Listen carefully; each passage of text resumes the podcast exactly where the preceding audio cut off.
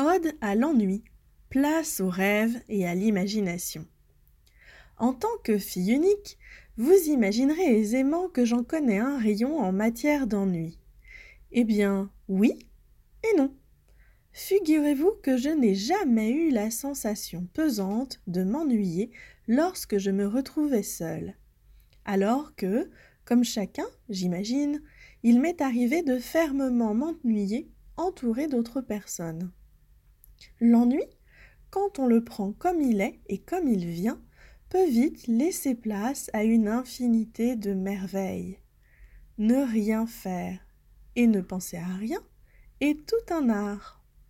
Le fait de ne pas faire quelque chose volontairement permet de laisser libre cours à son corps et son esprit, et leur permettre ainsi de vaquer plus librement à leurs occupations.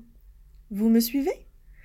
L'ennui peut favoriser la rêverie, l'imagination, la créativité d'un côté, et favoriser le temps de la mise en place de nos processus de récupération, d'autorégulation et d'auto-guérison de l'autre. Alors n'attendez plus, ennuyez-vous, c'est bon pour la santé.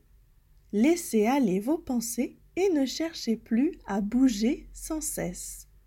Plutôt que d'agir pour éviter une certaine peur du vide, vous pourriez bien au contraire faire connaissance avec toutes vos richesses intérieures.